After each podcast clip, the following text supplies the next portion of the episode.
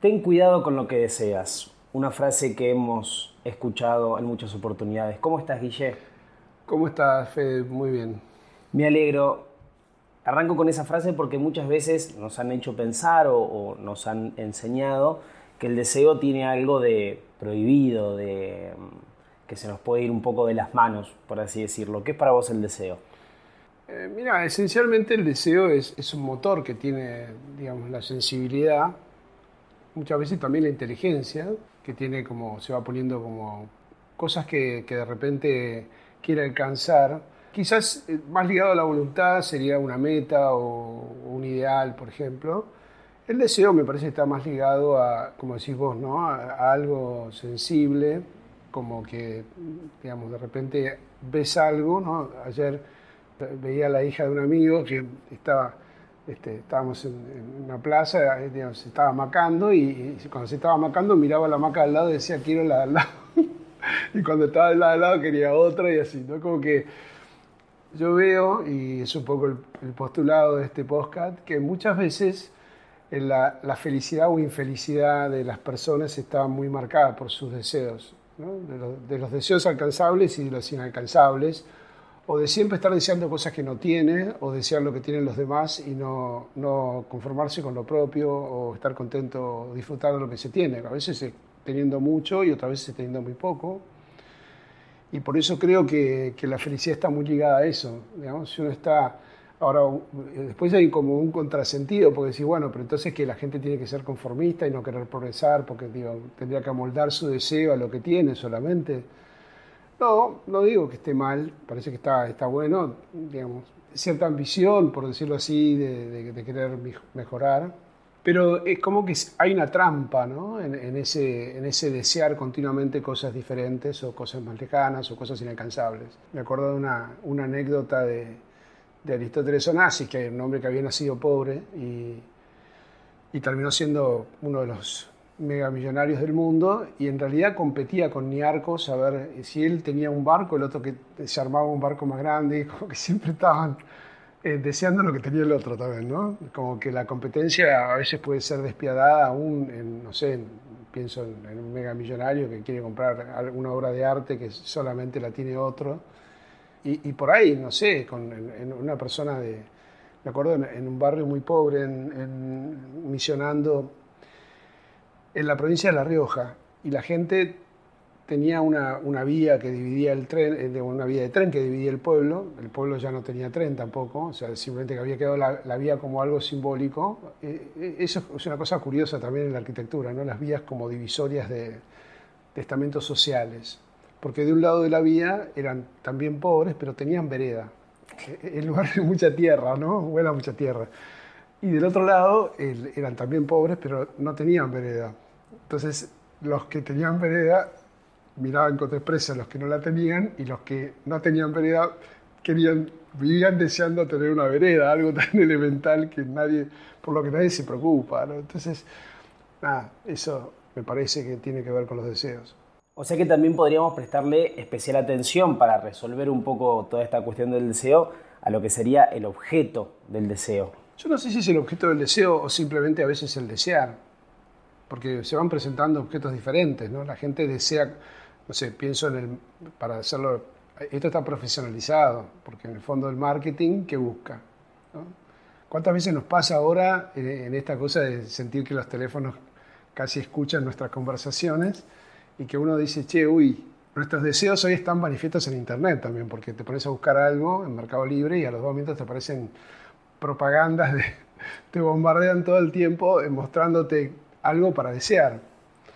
Porque en definitiva el deseo también está asociado al consumo, ¿no? Tengo zapatillas, pero apareció un modelo nuevo, o tengo un teléfono, pero apareció otro teléfono que me explica que tiene algo que yo no tengo y, inmediatamente me estoy infeliz porque no tengo eso que en realidad me va a hacer feliz cuando lo tenga. Y la experiencia que cuando lo tengo aparece otra cosa para desear, porque enseguida la ley del consumo hace que eso quede viejo. ¿no?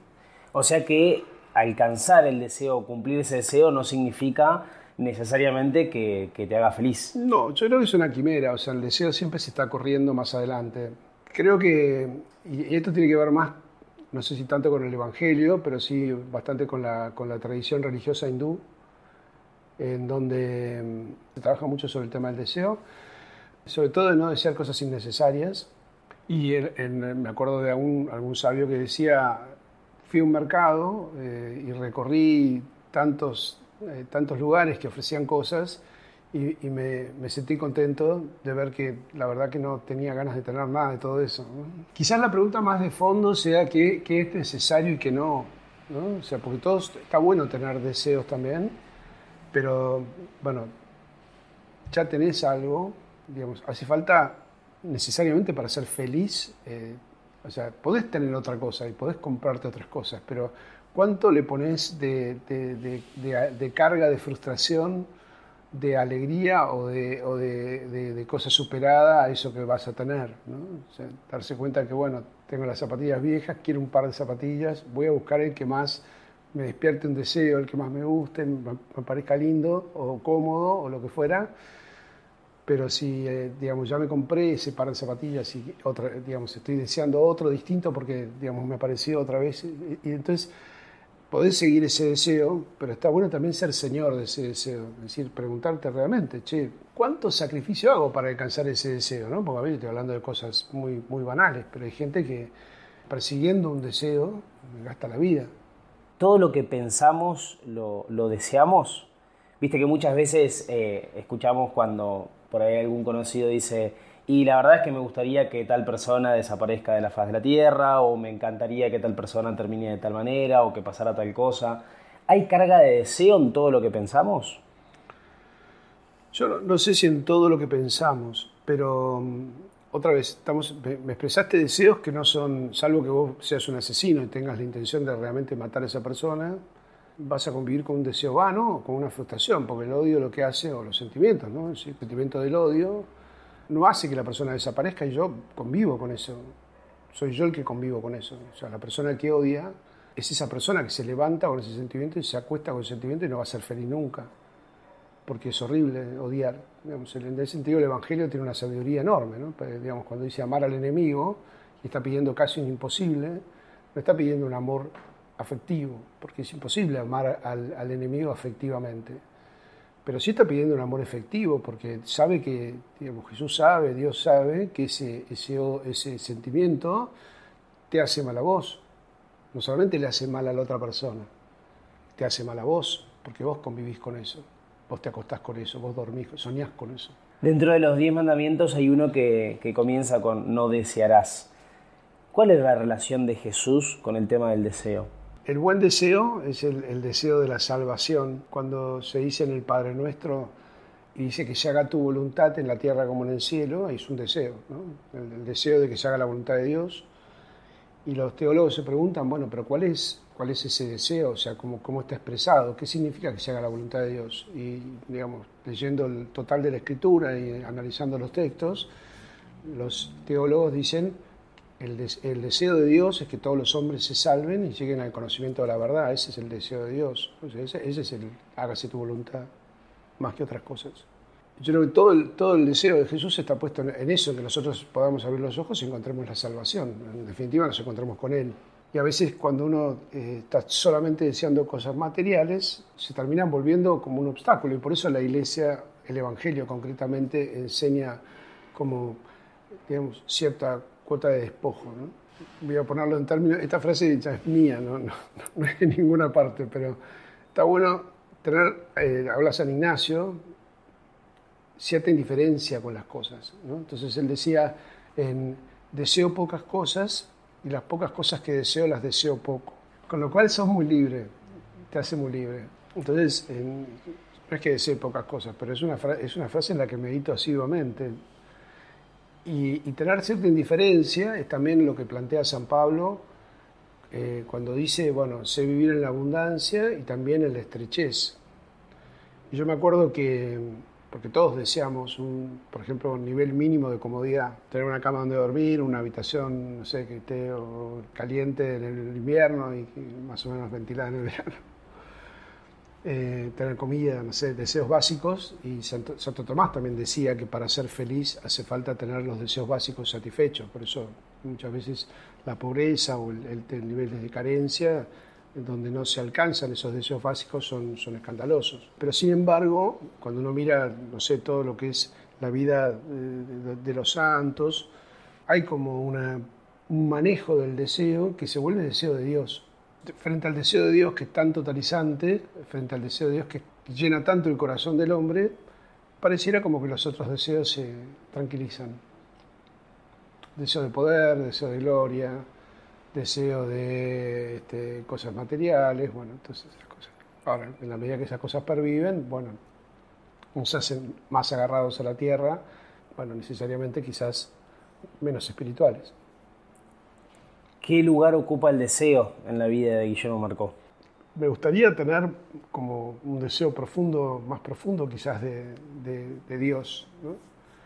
Hay momentos en la vida, sobre todo en la vida de alguien tan consagrado, que estás, estás con muchas cosas, que, bueno, a pesar de que son todas cosas que tienen que ver con, Dios o con el Evangelio, pero a veces está, está, muy bueno cuando uno puede, hace unos días que tomé unos días de descanso, muy cerca de la naturaleza y demás, la verdad que ahí uno dice, bueno, nada, frente a la inmensidad del mundo, a mí me conmueve mucho. es muy lindo encontrarse con Dios. Quizás porque uno está más, está tan acostumbrado a, encontrarse con Dios en la Eucaristía, en una iglesia o en, un templo, que a mí me conmueve mucho ese otro escenario, que es la belleza de la creación, pero no sé, sentarme y ver un cielo estrellado o, de repente contemplar una montaña o un lugar con horizonte infinito como es la Pampa, qué sé yo, cualquier paisaje tiene su, su cuota de, habla de Dios. Entonces, cuando estoy en esos momentos, siento como una cierta nostalgia,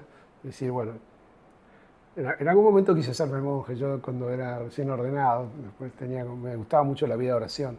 Después todo eso, digamos, la, vida de, de, cura y la vida práctica, bueno, la vida de estar todo el tiempo con gente y todo, que me encanta, es lo que, es lo que, es lo que soy, es lo que, es lo que Dios me pidió, entonces, pero a veces hay como una nostalgia de eso. ¿no?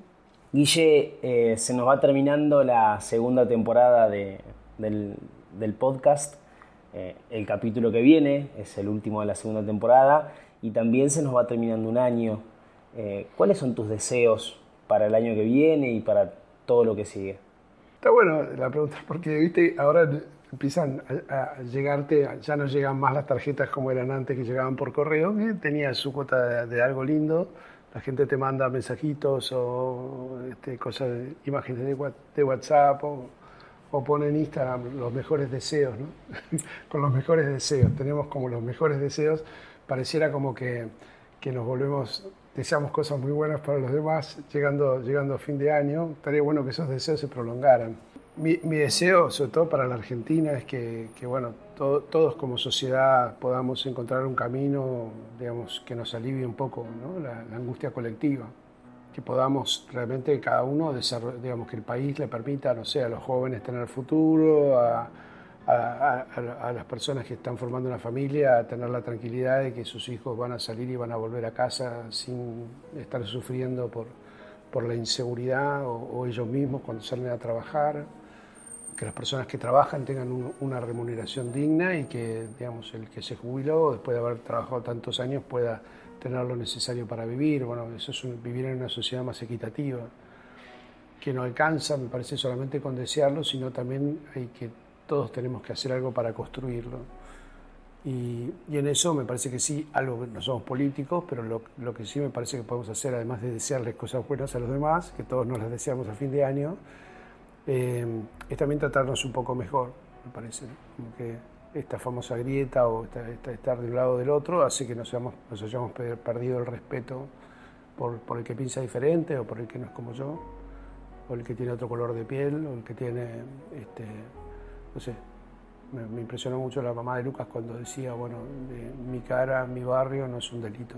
Eh, todos tenemos prejuicios que vencer y y esos son deseos que son alcanzables porque hay que trabajarlos en uno mismo. Entonces, digamos, desear cosas que son inalcanzables, y bueno, sí, desearía como la paz del mundo, pero bueno, no sé, eso no está en mi mano alcanzarlo, pero sí la paz en mi metro cuadrado o, generar en una comunidad esto que, que, propongo, que creo que se logra más o menos, que haya gente muy distinta, que tiene como un sentimiento de afecto en común, que, que permite que puedan vivir juntos, desear juntos, caminar juntos y, y realmente no ayudarse a crecer y no hacerse la vida imposible.